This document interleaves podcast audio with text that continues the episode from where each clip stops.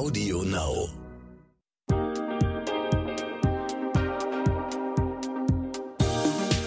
Hi und herzlich willkommen zu einer neuen Folge What the Finance. Ich bin Anissa und telefoniere heute mit Diana zur Löwen. Die 25-Jährige ist Unternehmerin und eine der erfolgreichsten Influencerinnen Deutschlands. Auf ihren Kanälen spricht sie über Beauty, Lifestyle, Politik, Feminismus, aber eben auch über Finanzen. Ich will sie fragen, wie wir alle finanzielle Bildung ein bisschen mehr in unser Daily Life integrieren können und wie sie selber auch mit ihrem Geld umgeht. Ich freue mich schon sehr auf das Gespräch. Hi Diana, schön, dass du da bist. Hallo, ja, ich freue mich auch, dass wir heute mal über Finanzen quatschen. Also ich muss sagen, mittlerweile mache ich das nämlich echt gerne. Das ist richtig cool. Auf Instagram redest du ja auch total viel über Geldanlage. Welches Feedback bekommst du dann von deinen Followerinnen? Ist das anders, als wenn du über Mode oder Beauty sprichst? Also es ist schon immer sehr positiv und was ich vor allem halt auch merke, dass bei vielen einfach da noch ganz viele Fragezeichen herrschen. Also viele wissen einfach noch nicht so genau, wo sie sich informieren können. Das ist ja doch auch manchmal noch so ein Thema, was man nicht ganz so in der Schule äh, oder auch im Studium ja so behandelt, sondern wo jeder individuell sich beraten lassen muss. Und ähm, viele sind da auch schon das eine oder andere Mal so ein bisschen, sagen wir, hingefallen. Und deswegen sind die eigentlich immer sehr dankbar, wenn ich das auch mal anspreche. Voll gut. Wie hast du denn den Umgang mit Geld gelernt? War das ein Thema bei dir zu Hause, bei deinen Eltern oder hast du das dir erst danach so selber angeeignet? Also es ist so eine Kombination. Also meine Eltern, ähm, ja, die sind so ein typischer Beamtenhaushalt eigentlich und die haben mir immer so beigebracht, ja, wie wichtig es ist zu sparen und zu sparen und zu sparen. ähm, und je älter ich dann wurde, ich habe ja wirklich schon eigentlich mit, ähm, also mit 14 angefangen, quasi Dinge ins Netz zu stellen und mit 18 habe ich dann sozusagen direkt, als es möglich war, mein äh, Gewerbe angemeldet. Und dann hatte ich ja dann irgendwann auch schon so erstes Geld auf meinem Konto und habe ja, mich schon früh eigentlich damit auseinandergesetzt, wie das ist, wenn ich mein eigenes Geld verdiene und was ich halt auch damit mache.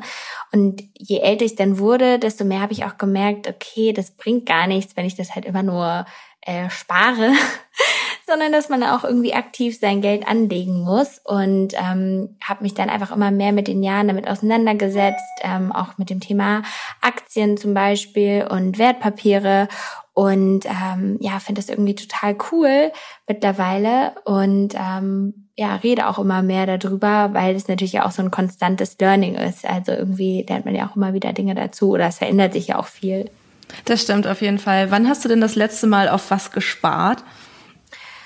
Äh, das ist eigentlich schon mega lange her, aber eigentlich auch deswegen, weil ich gar nicht so, also ich weiß gar nicht, so krasse, also krasse Wünsche habe. Also sowas wie ein Auto oder ein Haus kaufen oder so ein, das sind jetzt gar nicht so Dinge, die ich jetzt aktuell gerade haben will. Äh, vielleicht war das früher mal so eine Designertasche, aber mittlerweile habe ich mich da auch so voll von losgelöst, dass ich jetzt so denke, irgendwie will ich das gar nicht mehr. Und dann sind das echt eher so Sachen, wenn, ja, so der Klassiker vielleicht auch noch wie so Reisen ähm, oder halt so technisches Equipment, dass man sagt mal so eine in eine teure Kamera investieren. Aber ähm, ja, das ist irgendwie mittlerweile gar nicht mehr, dass ich so also so große Wünsche irgendwie habe. Da bin ich eigentlich auch sehr dankbar für. Welche Gefühle verbindest du dann mit dem Thema Geld? Also für mich bedeutet Geld schon irgendwie Freiheit und Unabhängigkeit. Also ich finde gerade auch so als junge Frau äh, ist mir das halt ganz wichtig, dass ich jetzt auch, wenn ich jemanden kennenlerne oder so, dass ich eigentlich finanziell unabhängig sein kann und ähm, dass ich mir einfach, also dass es für mich einfach eine gute Basis ist, also dass ich mir keine Sorgen irgendwie machen muss. Ähm, und ja, Geld ist eigentlich für mich wirklich so Freiheit, aber es ist auch nicht mehr so, ich weiß nicht, man hat früher, hat man ja auch immer mitbekommen, es muss immer mehr und immer mehr wachsen und immer größer und weiter und keine Ahnung. Aber mittlerweile guckt man, glaube ich, auch auf so eine gesunde Balance, dass man halt überlegt, wie viel brauche ich denn eigentlich so zum Leben? Ähm, was sind vielleicht so Dinge, die ich mir irgendwann noch mal ermöglichen möchte? Aber wie schaffe ich das auch so eine gesunde Balance zu finden aus dem, was ich jetzt verdiene und auch oder verdienen will und dass ich aber trotzdem noch ein Leben habe? Ähm, hast du das Gefühl, du bist reich oder du bist normal oder hast du Ziele, was du mal finanziell erreichen möchtest?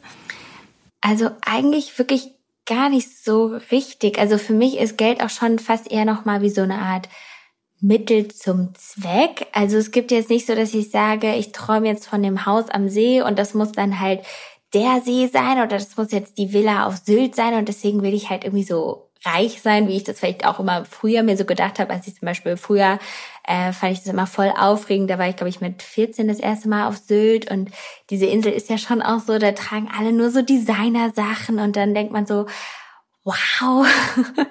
Aber wenn man dann das erste Mal auch auf so Events ist, ähm, wo halt alle so Designer-Sachen tragen, dann merkt man irgendwann, dass die Leute ja dann auch nicht besser oder anders sind. Ähm, deswegen ist es für mich eher, dass ich so sage, zum Beispiel, was ich voll gerne nochmal machen würde, ich würde gerne nochmal in ein Startup investieren. Also ich habe schon mal in ein Startup investiert und das würde ich voll gerne machen und das kostet natürlich entweder, sagen wir, eine Reichweite oder halt irgendwie auch Geld. Aber das finde ich halt voll cool, wenn man voll viel dabei lernt. Und das ist ja eine ganz andere Art, natürlich auch Geld zu investieren. Aber das sind dann auch so Dinge, die mache ich, weil die mir Spaß machen und nicht, weil ich jetzt sage, ich muss äh, bis 2025 mein Einkommen und so und so viel Prozent gesteigert haben oder so. Moment mal. Dir geht das hier alles etwas zu schnell oder vielleicht auch nicht schnell genug, weil du dich schon ein bisschen auskennst in der Finanzwelt? Dann habe ich einen Tipp für dich. Die Brigitte Academy Masterclass Finanzen.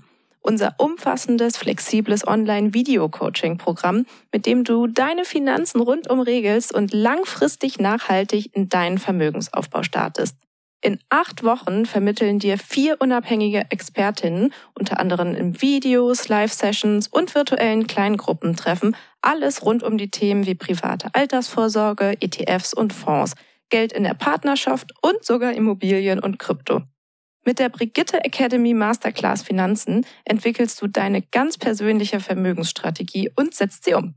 Denn wir von der Brigitte Academy finden, finanzielle Unabhängigkeit verändert dein Leben. Du willst wissen, wie genau? Auf brigitte.de slash masterclass minus Rabatt 100 und die 100 als Ziffer ausgeschrieben, findest du alle wichtigen Informationen zur Masterclass, Timings und Tickets. Übrigens, die ersten 50 Teilnehmerinnen erhalten einen Rabatt von 100 Euro. Und jetzt weiter mit dem Gespräch. Mit wem unterhältst du dich denn über das Thema Finanzen und an wen wendest du dich, wenn du mal Fragen zu irgendwas hast? Also das ist eigentlich ganz unterschiedlich. Auf der einen Seite natürlich sind meine Eltern immer noch mal so Ansprechpartner. Ich glaube, das ist auch gut, wenn man da so verschiedene Lager hat. Also so meine Eltern, die sind dann eher so Thema äh, ja, oder ich weiß nicht, man teilt es ja auch immer ein bisschen ein, so was für ein Risikotyp man ist. Und meine Eltern sind halt eher so die Leute, die so ganz sicher bei allem sind. Und ich bin dann halt eher so, ach, egal. Mir geht's halt wirklich so mehr um den Spaß. Und dann habe ich auch viele Leute aus der Startup-Welt, äh, die vielleicht auch schon mal in Startups investiert haben oder die auch mehr so dieses, ja, man muss Geld auch mal investieren, um irgendwie einen Return zu haben. Ähm, mit denen tausche ich mich viel aus oder auch halt so mit Influencer-Kolleginnen, die ja vielleicht dann auch äh, ähnliche Einkommensströme haben oder die halt auch ähnliche Probleme oder Gedanken vielleicht mal haben. Mhm. Hast du immer einen wirklichen Überblick über dein Geld? Also guckst du wirklich so täglich in dein Konto oder ist das, ähm, ja, also wie, wie handelst du sowas? Ähm, eigentlich gar nicht. Also ich habe das Gefühl, wenn ich da jetzt täglich reingucken würde, würde mich das auch verrückt machen. Gerade auch, ich habe zum Beispiel auch Geld in ähm, Aktien. Also ähm, und in einzelne Wertpapiere und wenn ich jetzt jeden Tag gucken würde, was da passiert, äh, dann würde einen das, glaube ich, total verunsichern. Aber wenn man dann wieder langfristig drauf guckt, dann sieht man ja, dass generell die meisten Werte eigentlich steigen. Deswegen bin ich da eigentlich sehr entspannt mittlerweile und gucke da eigentlich nicht so täglich drauf, sondern einfach immer so in regelmäßigen Abständen oder habe da immer so feste Termine, wo ich mal mit meinen Eltern nochmal darüber spreche. Aber ich bin eigentlich immer noch an so einem Punkt, wo ich jetzt auch ja, wie gesagt, keine großen Summen brauche. Äh, und deswegen kann ich eigentlich so dann auch immer mal mein Geld so ähm, Step by Step immer wieder ein bisschen was anlegen und einfach so eine gesunde Balance, glaube ich, halten zwischen Ausgaben und Einnahmen. Mhm. Es gibt ja so eine 50, 30, 20 Regel im Umgang mit dem eigenen Einkommen. Also 50 Prozent des Einkommens sollte man in Grundausgaben verwenden, 30 Prozent die persönlichen Bedürfnisse wie Hobbys und 20 Prozent zum Sparen und Investieren. Würdest du sagen, dass du dich ungefähr danach richtest oder ist das bei dir ganz anders?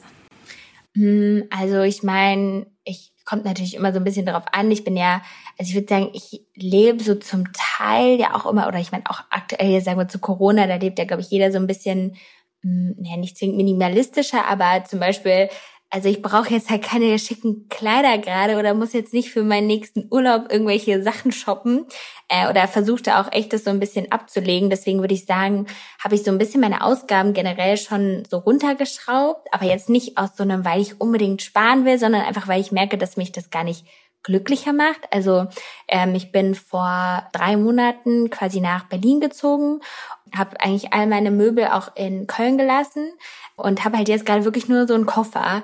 Und eigentlich ähm, finde ich das ziemlich cool, dass ich gerade nur so einen Koffer besitze, weil ähm, ich zwischendrin auch ähm, so zwei Monate hatte ich quasi noch beides parallel und ich habe dann so gemerkt, als ich immer in Berlin war, dass ich gar nichts äh, vermisse in Köln, äh, von Köln. Und dann dachte ich so, das kann doch nicht sein. Ich habe irgendwie eine ganze Wohnung in Köln und mir fehlt nichts. Und deswegen habe ich jetzt so gemerkt, dass das natürlich auch so ein bisschen unterschiedlich ist. Also ich finde es schon wichtig, ne, was du jetzt auch gesagt hast mit diesen 30 Prozent, sowas für Hobbys und so, dass sowas ist schon wichtig. Ich glaube, da sollte man auch nicht sparen, wenn man mal so Dinge hat, die man sich unbedingt gönnen will. Ähm, zum Beispiel auch mal so Beauty-Treatments. Ähm, sowas ist schon irgendwie auch wichtig. Ähm, oder für mich ist Sport zum Beispiel sehr wichtig und da investiere ich zum Beispiel auch immer gerne rein, weil es ja irgendwie auch in meine Gesundheit ähm, ein Investment ist. Und dann finde ich es schon auch wichtig, wie gesagt, dass man immer sowas auf seinem Konto zurück äh, hat zum Sparen. Mhm. Du hast ja gerade schon gesagt, dass du auch in Aktien und Wertpapiere investierst. Kannst du dich noch daran erinnern, was deine erste Investition an der Börse war? Ähm, ja, also ich glaube, das waren so die Klassiker. Also ich habe, glaube ich, in auf jeden Fall in Google und Amazon investiert. Ähm, ja, wo man ja jetzt eigentlich auch vielleicht sich sicher sein kann, sagen wir so, dass diese Unternehmen weiterhin langfristig wachsen werden. Und dann bin ich immer mal mehr so Richtung, nee, nicht zwingend Risiko gegangen, aber dass man dann auch immer mehr so schaut, okay, was sind jetzt wirklich so meine eigenen Interessen, was sind vielleicht auch meine eigenen Werte oder an welche Technologien glaube ich, äh, wo würde ich dann noch rein investieren und wo vielleicht dann nicht. Mhm. Kannst du mal so ein bisschen erzählen, wie du damals vorgegangen bist, als du gesagt hast, du möchtest jetzt wirklich investieren? Also wie hast du dich informiert? Wo, wann kam so wirklich der Schritt, dass man, dass du das auch gemacht hast? Weil, mhm. also ich kenne viele Studien, die sagen, wir Frauen informieren uns sozusagen über alles und kommen einfach nicht ins Machen, kommen nicht ins Tun, um dann auch im Endeffekt wirklich was abzuschließen. Wie, wie hast du den Sprung geschafft? Äh, also ich habe mir da erstmal auch jemanden geholt, der auch schon so ein eigenes Aktienportfolio hat. Ich bin dann auch so ein bisschen von meiner klassischen Bank weggegangen, also auch von meinem klassischen Bankberater, weil die, ja gut, keine Ahnung, das ist natürlich bei jeder Bank auch anders, aber ich hatte das Gefühl, dass ich da jetzt nicht so gut beraten werde. Und ähm, dann habe ich mir ein Aktienportfolio angelegt äh, beziehungsweise habe mir so einen, äh, einen Account gemacht, damit ich halt Aktien handeln kann. Und dann hat man halt erstmal so mit so kleinen Schritten angefangen. Da hat erstmal gesagt, okay, was sind denn wirklich so Unternehmen, wo man jetzt glaubt, die sind so ein bisschen krisensicher. Da glaubt man dran, dass die langfristig wachsen werden, ne? jetzt sowas wie halt Google und Amazon. Und dann bin ich immer mehr so da reingegangen, was sind denn noch so Dinge, die jetzt zu mir passen? Ähm, oder wo, wovon habe ich Ahnung und wovon nicht? Zum Beispiel, ich habe gar keine Ahnung eigentlich von Autos.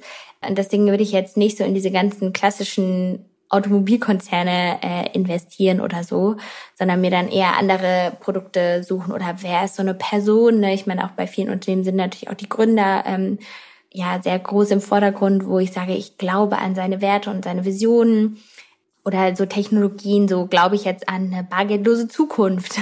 Und dann kann man ja auch so ein bisschen überlegen, okay, in welche Unternehmen möchte ich dann investieren, die das so ein bisschen vorantragen. Und ich finde, wenn man dann auch sich regelmäßig mal so mit den Nachrichten befasst, das sind ja auch viel so Schnittstellen zwischen Politik und Wirtschaft, dann kann man da schon ähm, so eine gesunde Balance eigentlich finden, wie man sich alles so zusammenbastelt. Auf jeden Fall. Verrätst du, was deine beste Investition war? Mm, also ich weiß gar nicht, ob man das immer so sagen darf, aber ich glaube eigentlich, also ich habe auf jeden Fall ähm, in Tesla-Aktien investiert. Äh, ich glaube, das ist auch jetzt schon echt länger her und die sind natürlich jetzt auch immer noch gut am Wachsen. Mhm. Ähm, wie motivierst du denn andere, sich mit ihren Finanzen zu beschäftigen, wenn du zum Beispiel mitbekommst, dass das bei denen noch gar kein Thema ist oder die vielleicht auch gar kein Interesse daran haben?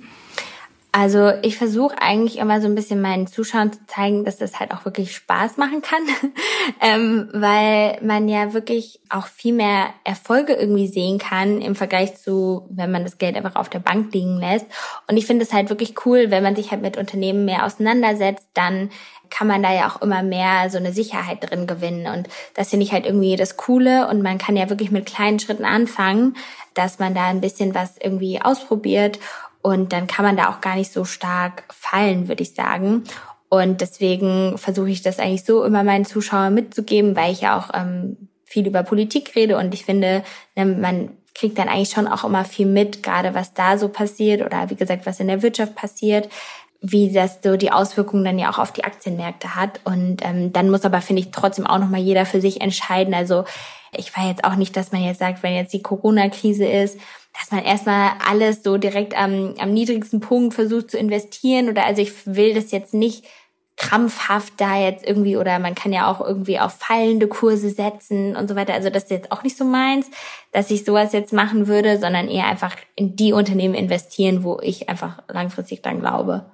Mhm. Und ähm, was würdest du sagen, ist der wichtigste Schritt, wenn man anfangen möchte? Also was, was kann man tun, wenn man noch gar nicht sich damit auseinandergesetzt hat? Mm, also ich glaube, generell ist es wahrscheinlich erstmal wichtig, so einen Überblick zu gewinnen. Ähm, weil ich glaube, das fehlt auch vielen. Erstmal so einen Überblick haben, wie viel Geld gebe ich denn eigentlich im Monat aus, ähm, wie viel Geld will ich denn sparen ähm, und ne, was sind denn wirklich so Sparziele und dann auch nochmal sich so wirklich zu hinterfragen, was bin ich denn für ein Risikotyp. Also das ist, glaube ich, schon auch echt wichtig, weil ich würde sagen, ich bin halt schon jemand eigentlich, der doch so ein bisschen risikofreudiger ist. Zum Beispiel, dass ich auch in einzelne äh, Wertpapiere investiere, das machen ja auch gar nicht so viele. Aber ich finde das zum Beispiel für mich viel spannender, dass ich jedes einzelne Unternehmen habe, als dass ich jetzt so einen ähm, Aktienfonds irgendwie nehmen würde, weil ich irgendwie da mir fast manchmal mehr vertrauen würde oder so als jetzt so einem Fonds. Und dann kann man das ja auch wieder so ein bisschen entscheiden. Also da gibt's ja auch mittlerweile verschiedene Planer irgendwie online, wo man einfach sich so diese Fragen stellen kann.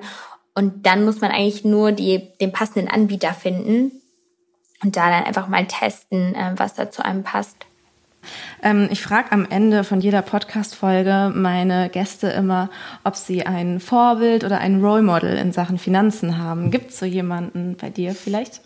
Mm, also so richtig im, in Sachen Finanzen wüsste ich gar nicht so richtig. Also wenn ich jetzt drüber nachdenke, eigentlich Nee, also ich meine, was ich halt mega bewundernswert finde, ist so jemand halt wie eine Bill, äh, wie Bill und Melinda Gates oder so, die sagen, okay, die haben so viel Geld, dass die aber das meiste halt davon irgendwie in eine Stiftung stecken. Das finde ich halt super ähm, bewundernswert. Aber ich glaube eigentlich, eigentlich jetzt nicht so richtig, weil ich finde, das ist auch so individuell. Ähm, ne, weil, wie gesagt, manchen ist es halt wichtig, vielleicht ein Haus am See zu besitzen und ich brauche das jetzt irgendwie gerade gar nicht äh, und weiß auch gar nicht, wo ich jetzt so in zehn Jahren irgendwie sein will, ob ich mir vorstellen könnte, wieder auf dem Land zu leben oder in der Stadt. Ähm, und deswegen ist es, glaube ich, eigentlich so auch ganz gut, dass man sich da gar nicht so sehr von anderen immer beeinflussen lässt, sondern eher so ein bisschen beraten lässt oder inspirieren lässt und dann einfach seine eigenen Entscheidungen trifft. Super. Ich danke dir für das Gespräch, Diana. Gerne. Und wenn ihr noch Fragen oder Anmerkungen zu dieser Folge oder zum Podcast generell habt, dann schreibt mir doch einfach eine Mail an academy@brigitte.de oder eine Direct Message auf Instagram. Bis zum nächsten Mal.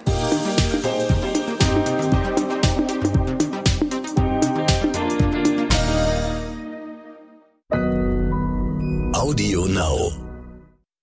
Hallo zusammen, mein Name ist Bettina Billerbeck. Ich bin die Chefredakteurin von Schöner Wohnen und an meiner Seite sitzt alle 14 Tage Anne Zuber. Hallo. Anne Zuber schreibt die Kolumne Das gewohnte Leben in unserem Heft. Und in unserem Podcast So Far So Good geht es nicht nur um die Frage, wie ich mich am schönsten einrichte, sondern auch um alle Fragen des Zusammenlebens. Wie begegnet man eigentlich der Problemzone Flur? Sind getrennte Betten das Ende einer Ehe? Und reicht jetzt im Homeoffice eigentlich eine Yogahose? Diesen Fragen gehen wir nach in So Far So Good. Hören Sie mal rein.